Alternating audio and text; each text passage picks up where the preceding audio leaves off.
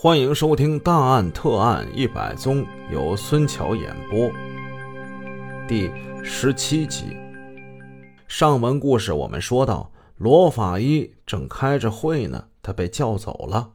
原来是沈阳市里来了领导，并开着小车要接他走。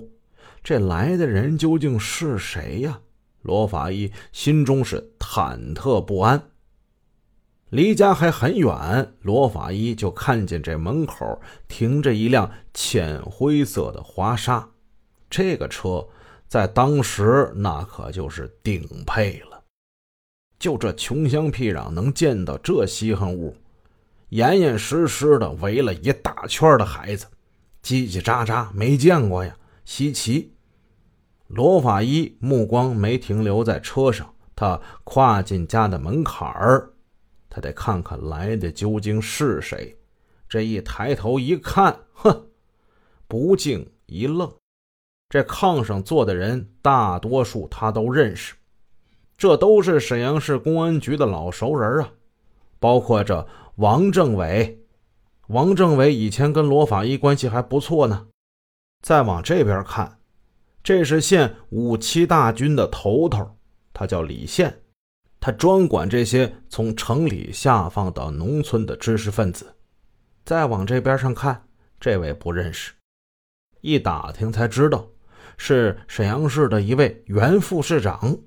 嚯，这些人一个个脸上都带着笑容，喜气盈盈的。显然此来并非恶意。彼此之间寒暄几句，便转入正题。王政委就说了：“那么现在呢？这个这个有一个案子啊，还得请您去研究研究啊！”哈哈哈哈哈！王政委发出了又像笑又不像笑的声音。罗法医有些发愣，这太出乎意料了。他笑着用手拍了拍身上直冒土的二大棉袄。罗法医是这么说的：“警服我早就脱了，现在呢，我就是一个庄稼人，还有啥资格谈案子呀？”这场运动不折不扣的嘲弄了罗法医，现在他也用推脱的方式，以这种嘲弄的态度回敬他们，话中带刺儿，不软不硬，不卑不亢。这话虽然说的不多，但是使那几个人很是尴尬。是啊，运动初期用大字报把罗法医批得狗血淋头，后来又给带上一个反动学术权威的罪名，把罗法医专政了一年半，放到农村种地来了。怎么的？现在又想请人回去研究案子呀？罗法医的妻子在一旁插了话了：“老罗呀，咱不去啊！要不是过去研究案子，能把你整得死去活来，一家人也跟着受罪。”屋里这一阵沉默，只听见孩子们在门口叽叽喳喳的笑着，几个农民在窗外探头索脑。一看到屋里这尴尬的场面，一个个哎嗯，都吓得缩了回去。几个老熟人儿，你瞅瞅我，我看看你，面露难色。他们早就知道罗法医这脾气秉性，现在来了小车，不一定请得起这位真神呐。一个个都没了主意。正所谓县官不如县管，李县出面动员了。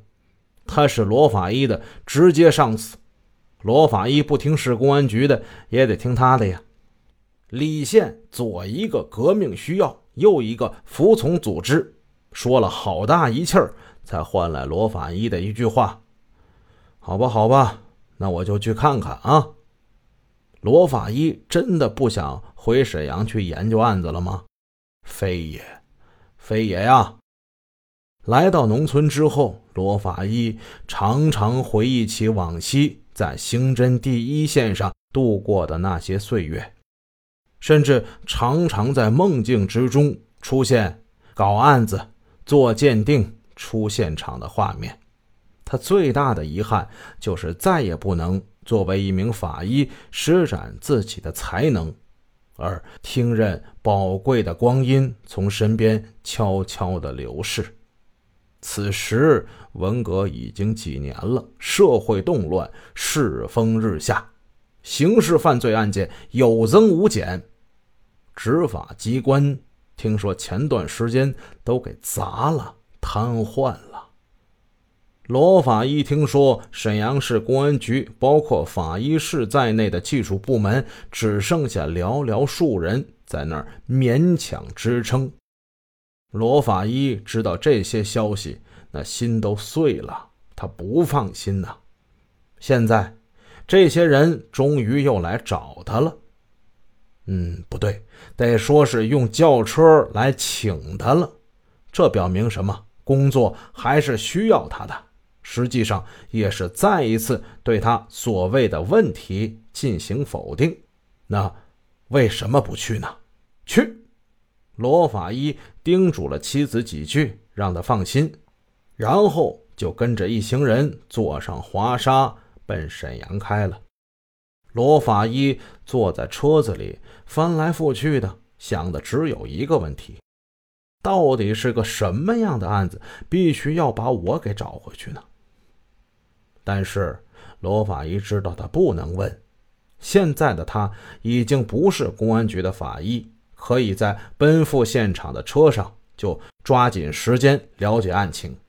他有一个预感，这一次研究的那绝非是一般性的杀人犯罪之类的案子，他一定很重要，重要的多。出乎罗法医的意料，轿车根本没向着市内的方向开去，而是开向了南郊，奔着。东陵区的方向开去，在某大厂招待所的门前，车停了下来。罗法医知道这个厂是一个军工企业，难道这案件现场是在这个厂里吗？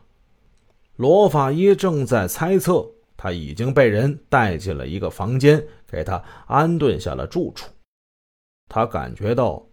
这周围有一股神秘的气氛。事后他才得知，在这个招待所里边，驻扎着一支由军队干部和地方干部组成的庞大宣传队。队员们最低的也是营级以上的干部。他实质上是一起省级大案的专案组。那位原副市长。也是专案组的一位干部。吃完了午饭，专案组的一位负责人来到罗法医面前，向他交代了任务。那个这里呢有个案子啊，呃，最初啊是由市公安局负责侦办的。那么考虑到你原来呢与这个案子没有关系，所以就请你来鉴定一下这个案件的性质。